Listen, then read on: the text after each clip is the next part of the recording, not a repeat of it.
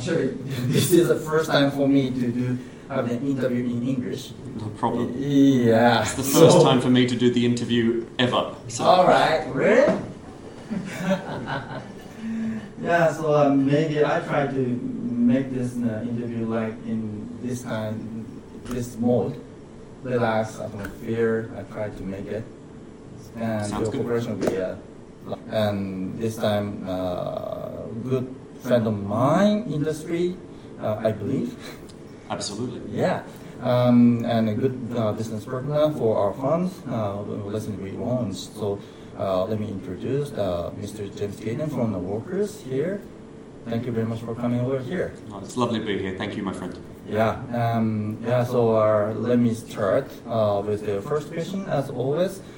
How, what brings you to here in Japan as a business person? As you are the lawyer, but I don't believe you are the lawyer as always. your your presentation is fantastic, like you're in a you know supermarket. So you have many many you know background here. Now when we met last time in Hong Kong, you described your uh, the expert work at the restaurant, right? So. What, what, what brings you to that? What made you to a lawyer and especially the Cayman lawyer? Right. Well, I guess the the story behind that is it starts with the story of how I ended up in Asia in the first place. Right. I, I moved to Hong Kong first in, in 1992 Yeah. as a student, and I was just struck Yeah. by the vibrancy of, Yeah. of the city and the, the, the culture and the sophistication and the, the speed of life. Yeah. And Tokyo has a lot of that too. It's a, a, an incredibly vibrant city. It has im- immense energy, but it's also a, a strong sense of history uh, and, and, and rich culture. Uh, so I fell in love with Asia at, Right. a, at a very young age uh, and moved back uh, as a young lawyer when I was about six or seven years qualified and, and worked for a, a US law firm in Hong Kong Mhm. and quickly figured out that even working in a US law firm, Right. all of the investment funds in Asia were Cayman funds Yeah. uh, which m- made me think, well, if you're going to be a lawyer and you like the technical side Yeah. of the law, which I do, I'm a little bit of a nerd if I'm honest. I wanted to work in a Cayman law firm. Okay. So uh, I, before too long, I moved across to a Cayman Islands law firm where I where I stayed uh, practicing Cayman Islands law in the region for about the last uh, oh geez, coming on to thirteen or fourteen years. Yeah, um, I do remember uh, first time we met. That was relatively early days of your Cayman lawyer time, right? I think we met in 2010, Ten if I remember. Yes. Uh, yeah, in the in the good old days. In that. Um, yeah, I mean, and that was one of my first tri- ever trips to Tokyo for work, and obviously Tokyo has a has a long-standing love affair with with Cayman structures, Yeah. predominantly unit trusts. Everything, whether it's open-ended or closed-ended, Right. tends to use Cayman for a variety of reasons. Yeah, indeed. Um, at the time, uh, back in 2010, we first met with and worked with together. That was the unit trust. Actually, that is still the common in Japanese market.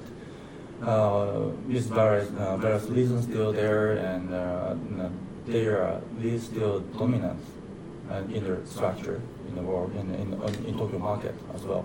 Absolutely. I mean, and I don't want to talk uh, outside of outside of my expertise, but there are there are Japanese securities law and tax law reasons why Yeah. unit trusts remain popular. Not it's not just a matter Yeah. of muscle memory. They they remain the dominant structure to use in the open-ended space. Hedge funds, trading equities, where you can redeem on a periodic basis. We have seen over the course of the last few years on the private equity side, Yeah. on the closed-ended side of the investment management industry, a pivot towards private equity funds, private credit funds, real estate funds, infra funds using partnerships. Yes. And you know that's a trend that I think will continue over time because partnerships are effectively internationally the gold standard for private equity for a variety of reasons, flexibility. Uh, pass through taxation so that people can benefit from better tax outcomes on capital gains and things like that. Yeah, indeed. Um, but it, it, uh, this is quite you know, okay. Uh, you you know, uh, for instance, that uh, we firstly work with the uh, unit trust and uh, recently we work with the partnership. And also back in the 2010 or something, uh, mutual fund type of products is more you know, familiar with there, but uh, now partnership is now uh, you know evolving uh, more and more because of the uh, attraction to a private asset investments nowadays. So and even me now in the private asset side too. Therefore, yeah, that was quite yeah coincident. Uh, we've been seeing that kind of uh, you know safety in the trend of the investment here. But uh, on the other hand, um, structure is uh, a little bit unique, uh, dedicated to Japanese market. And the rest of the structures, like a corporate or even a partnership, is still still familiar. And in the, all the rest of the Asia, for example, and in Hong Kong, uh, Open Fund, uh, OFC or something, uh, OF.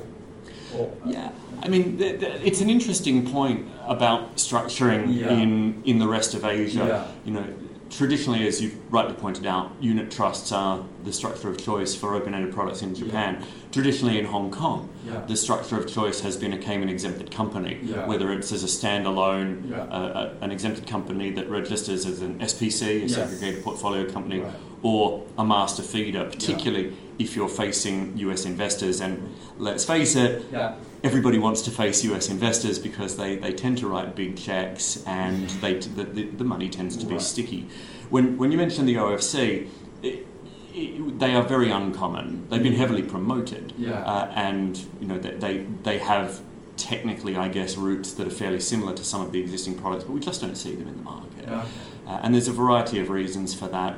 The, I think the tax treatment is slightly more complicated because they are forced to be tax exempt by complying with what's called the unified tax regime in Hong Kong, which I, I uh, as a former tax lawyer, Yeah. I find it even I find that quite complicated. Uh, but you know, the reality is that you know, business is business, but everything has an overlay of geopolitics in some way, shape, or form. Right. And when we talk to our clients, one thing that we, we hear over and over again, and when we talk to prime brokers and when we talk to administrators, they tell us one thing if you are trying to raise US money, Yeah. don't use an OFC because the investors aren't familiar with it and because the geopolitical underlay at the moment is such that it becomes very difficult Yeah. for investors to get comfortable with that structure. And for that reason, everything we see on the open ended side still remains Cayman Islands, usually exempted companies. Yeah, yeah, yeah, I understand. Yeah.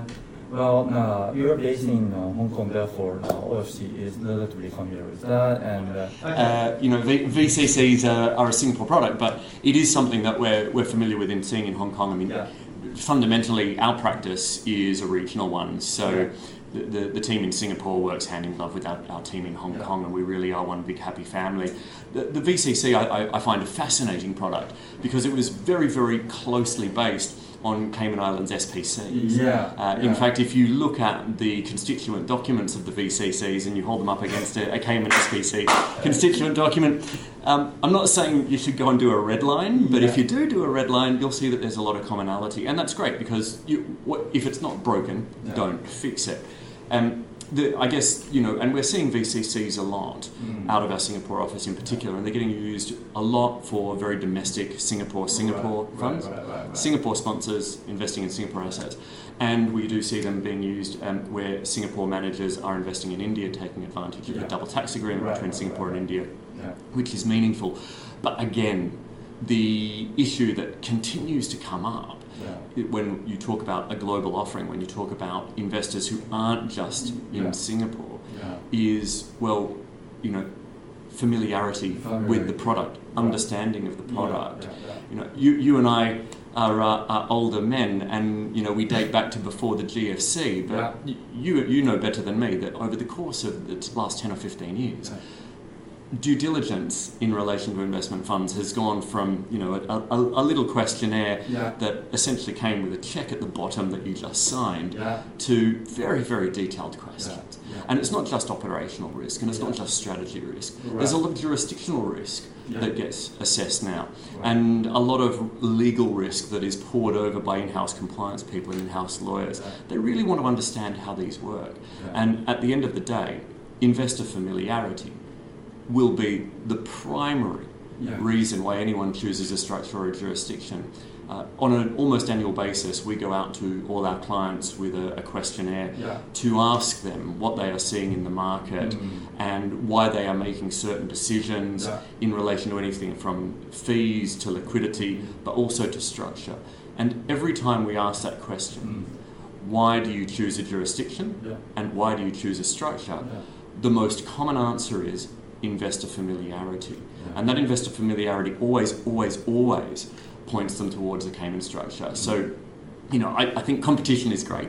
Yeah. Uh, and I think the VCC has a lot going for it. Technically, Yeah. um, I, I, I find it fascinating, but I don't see it being a real replacement Mm. for Cayman, especially not in Japan, because I think Yeah. there's there's too much complexity around things like tax GST. Yeah, um, you see, um, uh, so what is called uh, uh, tax haven taxation is uh, always there in Japan. Uh, but now they are not just looking to the kind of tax haven, but also low uh, rate rate tax country is also subject to this one. And yeah, um, that means that uh, all, all, the, all, all the country has to be uh, passed the test or applicable this kind of issue there. Therefore, um, yeah, Singapore is, is uh, still under uh, scope of that. So there, uh, that is one that my understanding. Uh, this is, is yet to be familiar with I'd be surprised if it gets much traction up here. I mean, I'm happy to be surprised, but I just don't. I don't. I don't see it. You know, roll back the clock Yeah. to when was announced many years ago that it was going to start investing in private equity. smooth interest at the higher. So uh, even if the language can be translated by the ChatGPT or something. Oh, that's that's an interesting question, and I've got to be careful how I answer it. Yeah.